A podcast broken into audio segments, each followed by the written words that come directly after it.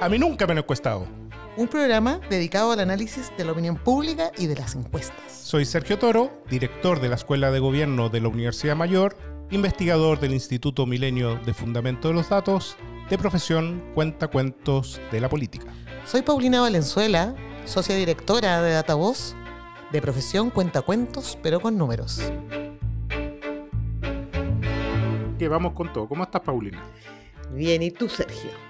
Muy bien. Eh, no- nos hemos demorado mucho en hacer este, este capítulo. Ya creo que han pasado por cerca de tres semanas. Sí, claro. Eh, y me imagino que tú, Paulina, vas a dar algunas cifras relacionadas con temas particulares que están pasando hoy.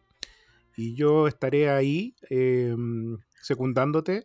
Total, como dice la- el, el inicio de este podcast, mi profesión es ser cuentacuentos de la política. Así que puedo, puedo sustraerme de, los, de las cifras, en cambio tú no. O sea, yo, yo, bueno, hola Sergio, no sé si te saludé, este, el déficit atencional está galopante, con, tanta, con tanto movimiento en todo ámbito, especialmente en la opinión pública esta semana. Eh, yo no sé si yo tengo hartos cuentos, pero, y tenemos hartos cuentos para comentar, digamos, pero no sé si tenemos números para respaldar los cuentos, básicamente porque, porque ha sido una semana bien intensa a nivel público. Em, yo creo que tengo un par de temas sobre los que me gustaría comentar y creo que son súper importantes, eh, fundamentalmente porque por todo lo que ocurre esta semana. Entonces, mm, pero, pero yo partiría con algunos avisos, ¿no? O los dejamos para el final, mejor, las promociones. Las No, hay, un- promociones. hay, hay un aviso que es súper súper importante, más allá de saludar a tu madre en su cumpleaños, Sí, eh, que eso lo harás tú. sí, obvio. Em, eh, hay un aviso muy importante que es de la familia de los podcasts de A mí me- nunca me han encuestado y Democracia en LSD. Es un proyecto que lleva a cabo Davor y Jimena, pero además de Davor y Jimena, un equipo un poco más amplio. Incluso patrocinado por ahí, escuché por eh, Biodemos y, y el COES. No sé si se puede, se puede señalar, pero, pero está bien respaldado porque se llama, eh, se llama Proyecto 50 eh, y lo que se va a vivir ahí son precisamente los 50 últimos días de nuestra democracia en, en el año 1973. Y como es los 50 últimos días, lo que se va, va a comenzar el día 23 de julio. Yo estoy súper expectante a que comience este podcast diario. Eh, me imagino que van a ser eh, capítulos diarios hasta eh, el, el 11 de septiembre. Oye, yo voy a hacer una precisión, ¿ah? Porque entiendo que el COES no está confirmado, pero podemos aprovechar el podcast para invitar al COES a patrocinar. Eh, y ya que están otro- patrocinando. Invitemos al. COES a patrocinar. Sería un súper buen patrocinio, parece, para nuestros amigos Davor y Jimena. Así que ojalá que se sumen, porque la verdad que es muy interesante. Son 51 capítulos, nos aclara nuestro productor en off, nuestra voz en off. Bueno, voz no, eh, nuestra productora. Eh, y yo creo súper interesante, porque en el fondo es, es como, es como, lo voy a decir de una manera, es como revivir ese periodo para los que lo vivieron y para los que no, probablemente es, una, es generar algo de memoria o construir a la memoria, digamos, que, que me parece súper relevante. Impresionante como siempre la memoria te refresca, ¿cierto? Uno puede estar muy enojado con el proceso político, pero lo más probable es que a partir de que empecemos a escuchar este, esta serie de un capítulo diario respecto a lo que va a ocurrir en el golpe, esa memoria te va a ir refrescando un poco eh, tus convicciones también políticas, me imagino. Exacto. Entonces, están todos invitados nuestros, nuestros eh, amables eh, seguidores eh, a escuchar este podcast que 23 de julio es el lanzamiento, ¿no? Eso fue lo que tú dijiste, Sergio, ¿sí? Así es. Muy bien. saluda a tu madre. Sí, pues mi mamá estuvo cumpleaños. ¿Cómo, cómo no la voy a saludar esta semana? La señora estuvo. Mi mamá es joven, mi mamá cumplió 78 años recién, así que está ahí. Es una Lola todavía. Muy bien, así que feliz cumpleaños a mi querida madre. Oye, Estuvo, ya, estuvo de cumpleaños en una semana bien, bien movida. que- Dos semanas. Bueno, en realidad, justo cuando nos perdimos, empezó todo. ¿ah? Nosotros no hemos comentado absolutamente nada. O sea, como que, no, pero estuvo bien, porque, porque llegamos hoy día con las ideas más, más decantadas, con un poquito más de información, en fin. Yo creo que hay varios temas de los que podríamos hablar. Eh, no sé por cuál vamos a partir, porque la verdad es que son todos sensibles. Pero quizás por lo que ha, ocurrido en estas últimas semanas. No sé cómo tú ves todo este, este tema de, eh, de, hablemos de democracia viva. O le dicen democracia el vivo. No, una cosa así. ¿Cómo ves tú eso? Bueno, lo veo primero como una oportunidad para hablar respecto a la opinión pública y los temas de corrupción y transparencia en nuestro podcast. Exacto. Eh, bien instrumental, pero eh, yo creo que todo lo demás está dicho. Eh, pero sin embargo no se ha hablado mucho respecto a cómo reaccionan las personas y cómo reacciona la opinión pública ante estos eventos de, de, poca probidad y, temas relacionados con corrupción.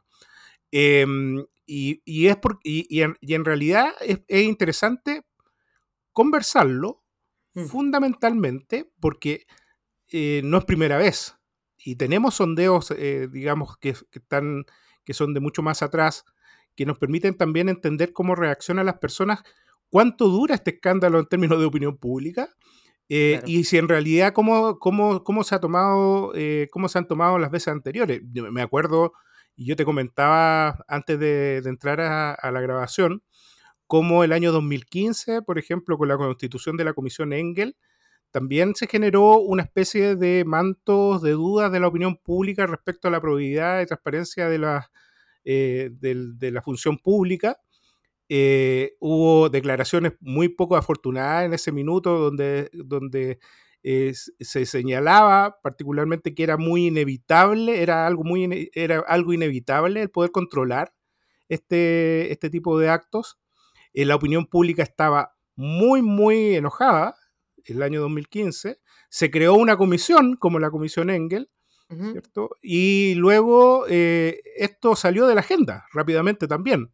Mm. Eh, a, pesar de que salga de la agenda mediática, sí hay una cuestión un poco más eh, estructural de parte de las personas, que en realidad las personas eh, conciben, están concibiendo hace mucho rato los problemas de eh, eficiencia y particularmente probidad de la, de la, función pública, a pesar de que nosotros salgamos en los indicadores de transparencia siempre muy altos, las personas, la percepción de las personas respecto a la probidad de la gestión pública y del, y del Estado en particular, en general, perdón, eh, siempre ha sido bien, eh, bien compleja, digamos. O sea, no, es, no es algo, no es algo que, tenga tan, tanta variación, sino que más bien es algo que se está observando hace rato respecto a la desconfianza que tienen las personas hacia las instituciones y particularmente sus, acciones relacionadas con transparencia y probidad.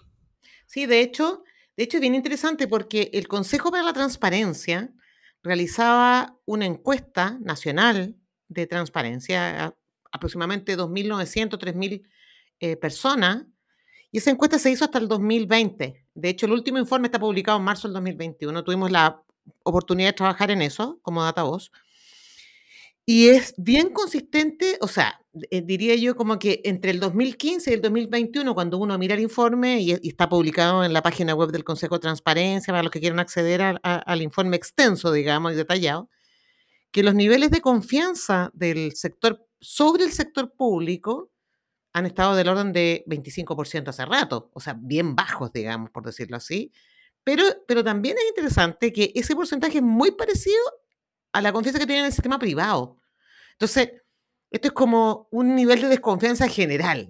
Ahora, evidentemente, si ocurren eventos que activan en la, en la vamos a hablar de la, en, la, en, la, en, la, percepción de la población eh, eh, mayor preocupación respecto de, o, un juicio más crítico, diría yo, respecto de eh, la gestión o la conducta de los funcionarios públicos en particular, porque claro, cuando hablamos de los funcionarios públicos o del Estado, la, asociación directa es la plata de todos, por decirlo así. Entonces, es como están mal utilizando o nuestra, nuestra plata. Entonces, después, después esto se cruza porque nos están pidiendo que eh, tenemos que pagar un poco más de impuestos, tenemos que ahorrar más. Pero entonces, yo diría que en periodos críticos, con estos eventos, probablemente esos niveles de confianza bajan un poquito, pero en el promedio es muy interesante ver que entre el 2015 y el 2021, en que ocurrieron diversas cosas, o sea, eventos que podrían haber, la, es bastante estable la mala evaluación, digamos. Em, yo creo que Bueno, lamentablemente esta encuesta llega hasta el 2020, no tenemos encuestas posteriores. eh, ojalá que el Consejo reactivara este estudio, no porque lo quiera hacer yo, pero, pero me parece que es relevante porque es un estudio grande, nacional, urbano, rural, es, es presencial, entonces sería muy interesante eh, conocer hoy día cómo la población percibe, porque, porque uno de los, uno de los, de los o sea, lo, lo que sí está medido y se ha venido midiendo regularmente es la satisfacción, pero en los servicios, no en la conducta, digamos, de los funcionarios, que es distinto, diría yo. Entonces, yo creo Bueno, que hay una pega, digamos. esa misma encuesta, recuerdo bien, eh, Pauli, Eh, esa misma encuesta da- daba unos datos que eran súper contradictorios a, primera, a la primera impresión, pero que de verdad tienen mucho sentido. Eh, me recuerdo en, en- en- en cuando se, lanza- se lanzó, digamos, la, la información de esa encuesta en particular, se señalaba, por ejemplo, de que cerca, no, me- no me acuerdo bien las cifras, pero más allá del 80, más del 80%, eh, declaraba que las personas sentían al Estado como ausente. claro, Eh, eh, entonces, bueno, en, en un primer momento tú podías ver que las personas en su percepción entendían al Estado como un Estado ausente. Pero, por otro lado, cuando se le preguntaba respecto a eh, el cuáles son las características que tiene el Estado, las personas respondían en su mayoría, cerca del 70% más o menos, que una de las características era el Estado maltratador.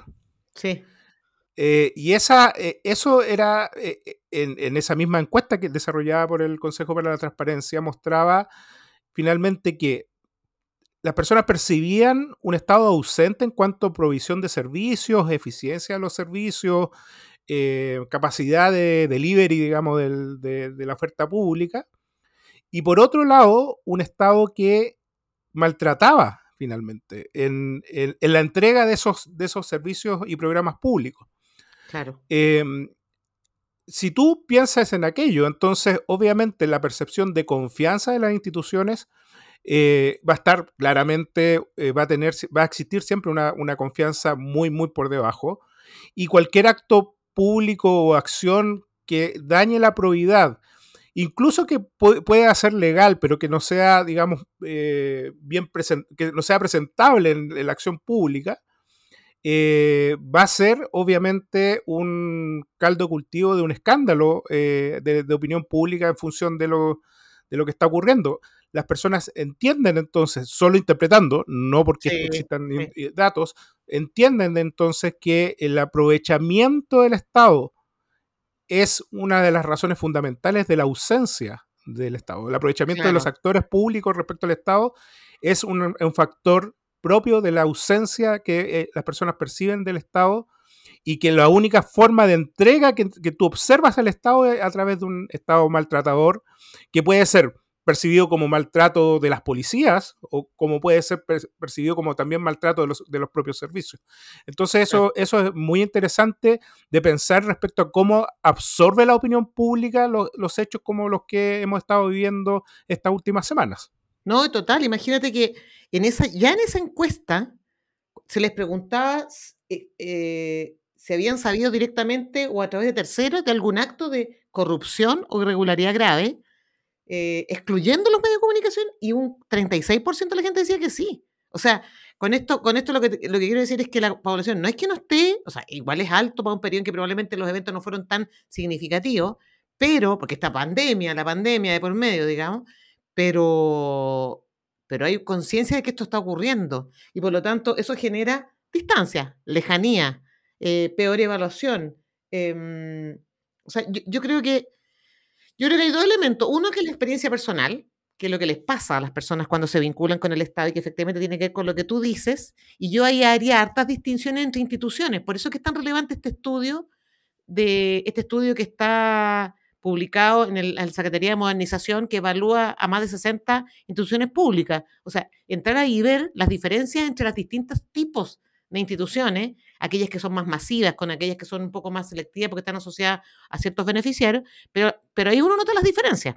Eh, pero fíjate que en esta misma encuesta, cuando se les preguntaba por eh, experiencias personales, los porcentajes bajan mucho.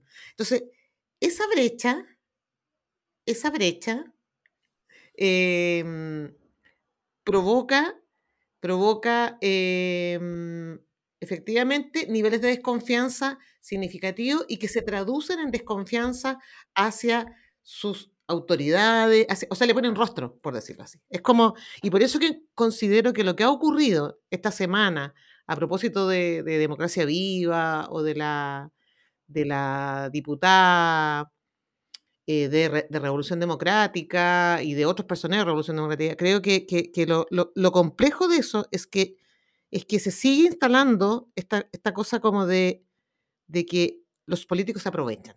¿Te fijáis? Y, por lo tanto, seguimos alejando a los políticos de la población. Y, lo peor es que ahora esto, esto genera alejamientos de los partidos políticos, porque, y aquí podemos entrar en, una cosa un poco más, a lo mejor que, se mueve en paralelo, pero qué, qué, qué, importante es que en Chile haya partidos fuertes, digamos, por decirlo así, que tengan proyectos de país. Entonces, cuando pasan estas cosas, la gente le pone rostro a ese partido. O sea, ya, y son todos iguales. Y eso lo complica mucho. Entonces, yo creo que las conductas, eh, las conductas de los parlamentarios, de los políticos, de los dirigentes, particularmente, tienen que tener un cierto nivel de eh, respeto por lo que están representando. A ver, y con esto voy a ser bien práctica. O sea, efectivamente, esta semana vimos el video de la diputada explicando todo lo que... Pero evidente que la, que, que la gente en sus casas, si escucha esa declaración, va a decir, pero ¿cómo? Si compartían la casa, eran pareja, estaban dentro de una misma... Entonces tú decís, obvio, se puede haber enterado, no significa que ella haya tenido alguna conducta, no, no probó, por decirlo así. Pero cuando salen con discursos que a la gente no les resuenan, porque no tienen sentido común, digamos, para efectos de cómo funciona una casa, una familia, una pareja, no sé, yo creo que, que eso hace que las personas desconfíen más. No sé si tuviste la encuesta Academ que salió el lunes, en que se, le preguntó si le creían o no. El 82% de las personas decían, de los entrevistados en este caso, decía que no le creía la declaración. Claro, no, no es mi amiga, no es cercano personal mío, pero, pero en el fondo algo se instala en la forma en que comunican las ideas, lo errático de las conductas. O sea, es como, es como que el pensamiento hablado ha tomado este periodo, como que no, no hay reflexión cuando se comunica y no saben el costo que tiene desde el punto de vista de la relación de los ciudadanos con el poder político, el no cuidar el, discurso, digamos. O sea, yo igual... Pero eh, ese, es un súper buen punto. Ahora, lo que yo creo es que finalmente cuando ocurren estos eventos en particular, eh, independiente el, el tiempo que esto haya ocurrido, porque no, no, no, no, son eventos que han ocurrido, que, que, solo ocurrieron ahora, sino que han ido ocurriendo sucesivamente. Eh, siempre existe algún tipo de escándalo. Cada presidente tiene su, tiene su, tiene su, escándalo. Eh, eh, que se resuelve con comisiones, eso también hay que decirlo.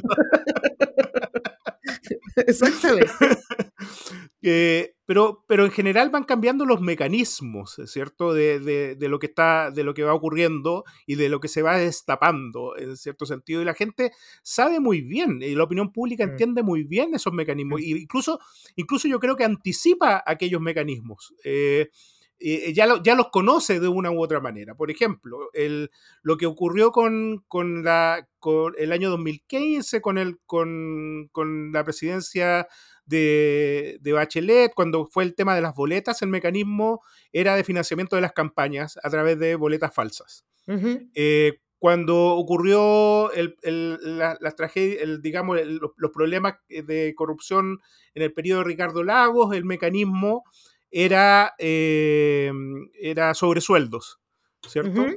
Eh, cuando, ocurrió, cuando ocurrieron los problemas de, corrupción que, enfrentó Piñera, el mecanismo era a través de las, donaciones privadas. Eh, y ahora el mecanismo es a través de fundaciones. Finalmente siempre son los mecanismos de financiamiento de los financiamiento de los, digamos, de, la política, finalmente, ¿cierto? Mm, es, es, lo que va ocurriendo. O sea, el, los, mecanismos son mecanismos de financiamiento de la política y se regula eso a través de comisiones, después leyes, porque luego va a salir una ley, obviamente, como salió en el periodo Lago, periodo Piñera, periodo de Chile, siempre han salido leyes y, y, los mecanismos van cambiando para financiar la política porque finalmente todas las regulaciones lo que hacen es restringir el financiamiento de la política y por tanto, como la política siempre, siempre, siempre termina siendo cara, se buscan otros mecanismos como para hacer ese, ese financiamiento y articulación eh, política, finalmente.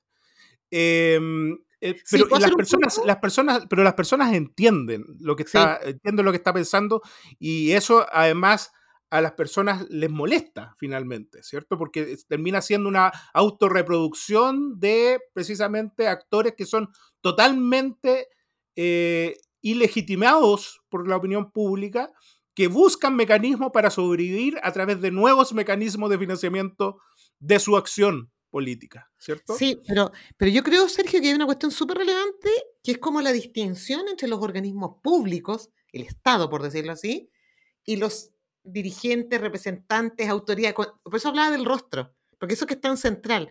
Porque mira, en la, encuesta, la misma encuesta que, de la que estamos hablando, la encuesta del Consejo para la Transparencia, pregunta sobre cuán corruptos cree que son los organismos públicos en Chile, organismos públicos en Chile, y desde el año 2014 al 2020 crece prácticamente 16 puntos porcentuales la calificación negativa de muy corrupto, de 51 a 67. Imagínate cómo debe estar ahora. Entonces, entonces, lo triste de todo esto es que cuando tú evalúas un organismo, metes a todos los que están dentro de ese ah, organismo. sí, es, por supuesto. Pero eso es porque los actores representativos que, ah, se alimentan de la política también deben alimentar su gestión de la función pública, porque si no, no les resulta. O sea, tienen que. Eh, antes era, por ejemplo, colocar eh, a un conocido concejal, antes era eh, lograr tener a alguien que pudiese cambiar las horas médicas y, digamos, ser discrecional en la entrega de horas médicas.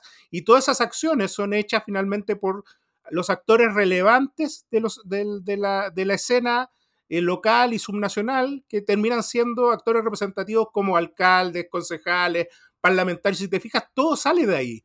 O sea, la función pública, por muy burocrática, por muy controlada, mm. etcétera, siempre es permeada por la acción política, porque finalmente son personas que tienen el gobierno, y por tanto las personas dicen, bueno, entonces el, sistema completo está, está, está corrupto porque yo voy al servicio público, quiero una hora, me dan una hora para tres meses más, cuando la persona que tenía el pituto me lo dio, eh, se la dieron enseguida. Eso es lo que dicen las personas. Y eso es función pública, esos temas de gestión, pero liderada finalmente por actores representativos que van generando esos, esos tipos de problemas. Sí, ¿no? Y, yo creo, ¿y por qué? Porque esta, es que yo creo que es súper interesante esto de siempre hablar desde la opinión pública, y la opinión pública son los ciudadanos, básicamente, cómo miran este mundo, digamos, el, el, mundo del Estado, de los funcionarios públicos, en términos de cómo impactan sus decisiones. O sea, evidentemente, hoy día, si, si con voto obligatorio van todos a votar, o sea, es una un misterio, digamos, eh, el cómo van a calificar a los postulantes. O sea, se van a poner más exigentes eh, desde el punto de vista como electores, van a, van a querer saber más respecto del candidato, van a querer tener mayor información de lo que ha hecho en el pasado. De está, mira, yo creo que esto abre una puerta súper compleja, porque por una parte no solo se ha dañado la fe pública en las fundaciones, que hay muchas fundaciones, por ejemplo, que hacen labores eh, notables, digamos, de apoyo a la gestión del Estado, porque ese es el punto, acompañan la gestión del Estado. Eh, y por otro lado, otros que efectivamente han tenido que recurrir a esto, como tú bien dices, Sergio, que también le pone un poco de equidad a, como al trabajo político. Claro, es injusto de repente que pueden haber partidos, movimientos que tengan líderes que sean súper potentes, pero no tienen recursos. Entonces, activa esto de, de dónde saco, digamos, y recurro a un sistema que que probablemente hay que modificar, que requiere mayor accountability, porque no es posible que una fundación reciba 400 millones de pesos y no informe cuál es su producto, qué es lo que va a hacer, cómo lo va a entregar, o por último que se vea el producto. O sea, y aquí voy a hacer un punto eh, que yo creo que es súper relevante. Nosotros, y a ti también te ha pasado, el sistema Chile Compra o mercado público, digamos hoy día, que es un mecanismo a través del cual las empresas o instituciones postulan a servicios para para proveer a servicios del Estado, eh, efectivamente se crea para eliminar lo que existía en el pasado, que era, la era básicamente casi como asignación a DEO, digamos, de, proyectos o, investigaciones o licitaciones. Y hoy día existe este mecanismo, existe hace muchos años, que lo que trata justamente es eso, de, de dar equidad, de igualdad de oportunidades a las instituciones que, para que participen, digamos. Y que es transparente, la gente puede entrar al portal que está en internet, mirar cómo han sido las postulaciones, ver los montos, en muchos de los casos conocer las propuestas técnicas. Eh, yo creo que eso es, eso es transparencia. O sea, si, nosotros promoviéramos más la transparencia entre los ciudadanos, que está para que puedan conocer esa información, yo creo que es bien central. Y por eso que creo que el Consejo para la Transparencia tiene una pega aquí. Por, eso debería volver a hacer este tipo de estudios. Entonces... De todas maneras. En fin, mira, yo, yo para cerrar nomás mi opinión respecto a este tema, eh, nosotros el día martes lanzamos, lanzamos un estudio que estábamos haciendo para el MIMBO sobre el programa Quiero mi barrio, que es un programa bueno, no entraré mucho detalle del programa, pero básicamente lo que hacemos es que nosotros hacíamos encuestas en los territorios, en los barrios vulnerables de la región metropolitana. Y lo que hacíamos después era devolver esta información a los vecinos. Entonces, los vecinos, los que nos colaboraron, los que participaron de este programa, conocían los resultados del estudio, conocen los resultados del programa. Entonces, es una cadena virtuosa entre no solo que el, ministerio, quien sea, o el, o el servio encargue un estudio, sino que además, luego, se pone de manera abierta a disposición de todos los ciudadanos. Yo creo que eso es bien central. Creo que, creo que, que, eh, hace falta transparentar y conocer más eh, sobre los resultados de los, todos los proyectos que se realizan. Eso, eso definitivamente mejoraría también la relación entre la ciudadanía y, el Estado.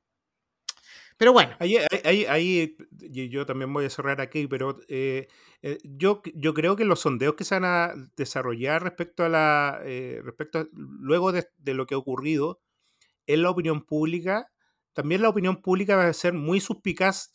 O sea, si algo faltaba de la poca, de la poca confianza que existían en las instituciones, el, organismo que faltaba era, eran precisamente las corporaciones y fundaciones sin fines de lucro. ¿cierto? Em, y, va a existir, obviamente no, no, hay, no hay mucho sondeo al respecto, pero creo que también va a haber mucha desconfianza, desconfianza eh, en ese rubro y lamentablemente lo que va a ocurrir es que paguen justos por pecadores, porque hay organizaciones que llevan mucho tiempo haciendo un trabajo muy, muy, muy, muy bueno eh, y que reciben fondos estatales como intermediarios de ciertas de cosas que, que el Estado no puede llegar a desarrollar eh, y ellos sí, esa, esas organizaciones sí se especializan, pero eh, también se van a ver muy afectadas. Ahora, Oye, ahí tengo un dato, ¿ah? Te quiero dar un dato que es bien relevante. El, Centro de Políticas Públicas de la Católica realizó, ha, venido realizando esto, pero tiene un estudio sobre las organizaciones de la sociedad civil. Es un estudio que el informe está en la página web público, en que se hizo un, se, se hizo un catastro de todas las organizaciones de la sociedad civil, que incluyen fundaciones, corporaciones, agrupaciones, de todo tipo, y en ese estudio se reporta lo que hacen. Entonces, yo también creo que hay información a la que se puede acceder para comunicar qué es lo que están haciendo. Ahora, es distinto este caso, evidentemente, que, o sea, que este es un caso como icónico, pero que va a servir para lo que tú dices, Sergio. Efectivamente, para regular, para ordenar, para... No sé, claro, porque no es, no, es, no es solo este caso, o sea, ya Vamos a empezar a ver los gobiernos regionales una serie de problemas que se están dando también con transferencias hacia organizaciones sin fines de lucro, eh, de manera, de, eh, además de cuestiones relacionadas con transferencia directa. Tiene mucho que ver también con la gestión, tanto de mm. los gobiernos regionales que, que la gestión ya no, no, es parte del Estado, sino que es parte del gobierno regional en sí, como, el, eh, como el Estado y los organismos descentralizados Em, como, lo que, como lo que vimos en Democracia Vida, que es básicamente el, la poca capacidad de gestión que tienen para ejecutar el proyecto, el, presupuesto público que les corresponde. Y entonces, si tú ves cuál, desde, desde qué periodo son las asignaciones, te vas a dar mm. cuenta que las asignaciones son justo en aquellos meses donde se generó la advertencia de su ejecución. Es decir, tenemos demasiadas plata, ¿cómo hacemos? Transfiramos directamente a estas personas y así eh, cumplimos con, con, la, con los indicadores del Ministerio de Hacienda. Eh, eh, es súper paradójico, ¿cierto? Porque, bueno, tú sabes que, que, que, los, que los organismos públicos, la subejecución es castigada fuertemente. y, y entonces buscan mecanismos para entregar eh, esos fondos de manera mucho más rápida y poder ejecutar. Y ahí, la, ahí la gente se equivoca mucho en esas, en, esas asignaciones que creen que son discrecionales, pero que también tienen que tener un control, eh, un control relevante. O si no, puede ocurrir que tú estés asignando cosas que sin producto o que sean productos que no funcionen o que realmente no, no sirvan. Eh, Exacto. Ahí hay también algo que, que, que trabajar mucho.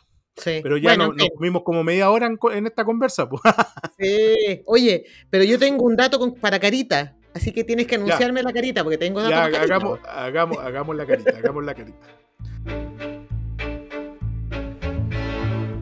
Y bueno, estamos aquí nuevamente con la profesora eh, Paulina Valenzuela en nuestra sección de las caritas tristes y caritas felices, que yo todavía no me acuerdo, creo que no le hemos puesto nunca nombre, eh, pero sí es carita triste o caritas felices eh, respecto a una encuesta en particular, Paulina. Cuéntanos un poco de qué se trata. No, hoy día voy, no, no va a ser sobre una encuesta en particular, sino que hoy día voy a poner carita triste y carita enojada. A propósito de eh, la funa a los encuestadores del censo. Em, quiero hacer dos puntos ahí. Eh, los encuestadores son personas que desempeñan un oficio. ellos cuando salen a hacer encuestas y contactan a personas en las casas o llaman por teléfono o los interceptan, como sea, digamos, lo que están haciendo es un trabajo. Están recolectando información, ya sea para instituciones públicas como para empresas. Información que luego es llevada a quienes toman las decisiones. Entonces, yo creo que, por una parte, la población es bien central que entienda que ellos están desarrollando un trabajo como, no sé, como la persona que te atiende en la farmacia, como la persona que te atiende en un servicio público, en un banco, en fin, es un trabajo, es un oficio y esas personas requieren capacitación, entrenamiento. Por lo tanto, ayudarlos a que realicen su trabajo de buena manera es simplemente contestándoles encuestas. Y lo segundo, que me parece que es bien central, es que hoy día las encuestas son uno de los mecanismos más importantes para llevar la voz de las personas hacia aquellos que toman las decisiones. Entonces, yo creo que hay que hacer una campaña fuerte a nivel académico, institucional, público, privado, para promover eh, el trabajo de los encuestadores y básicamente dignificar el trabajo de los encuestadores. Em, este no es un problema solo de Chile, es un problema también a nivel de la región. Eh, yo creo que invito a los ciudadanos a informarse más respecto de los estudios que se están realizando, que cuando un encuestador les golpee la puerta, o le pidan todas las antecedentes, que se, que se identifique, que muestre su credencial, que diga de dónde viene, pero colaboren, porque esas personas están realizando un trabajo y por eso reciben una remuneración. Entonces, solo lo quería decir, porque la verdad es que encuentro injusto eh, esta funa que se ha generado por, eh, yo diría que un poquito campaña, contra el trabajo de los encuestadores, en este caso del censo, eh, que están contratados por el INE, y particularmente en este caso para una encuesta, que no es una, encuesta, claro, no, es muestral, es censal, pero es una encuesta que tiene tanta relevancia para los chilenos. Creo que eso, ese es por eso que tengo carita triste por la falta de colaboración de los ciudadanos hacia los encuestadores y carita enojada por aquellos que están promoviendo una funa de esta naturaleza hacia personas que se ganan la vida, por decirlo así, honestamente. Simplemente lo único que hacen es escuchar la voz de otro y llevarla hacia quienes toman las decisiones. He dicho. Muy bien, Paulina. Ahora, el enojo de las personas con el Estado, esto del Estado maltratador, Estado ausente, es utilizado por estos grupos precisamente para, para incendiar un poco esta, esta pradera antiestatal, incluso en las mediciones del, del, Estado. Eh, las, eh, van generando suspicacias que no son, que no son fundadas, digamos, eh, y que van dañando no solo las, las tomas de decisiones, sino que también la capacidad del Estado para poder llegar de buena manera al auxilio de la, de la propia de la, de la, propia población. Exacto. Bueno, bueno. esperemos que estas... Estos no, no, no, no, nos enojemos. Terminemos no, no, no. Oye, no estoy nada enojada. Súper bueno reencontrarnos, así que no, nada enojada. Pero esperemos que estas semanas que vengan esto se vaya resolviendo. Le, le, mando mis parabienes a, la, a, la, esta comisión que se formó. Podemos, podemos crear una comisión. es verdad, podemos crear una comisión, exactamente. Para ver cómo resolver este entuerto. Y amigo, oye, que tenga una muy buena semana y nos vemos pronto. Abrazo a todos y todas.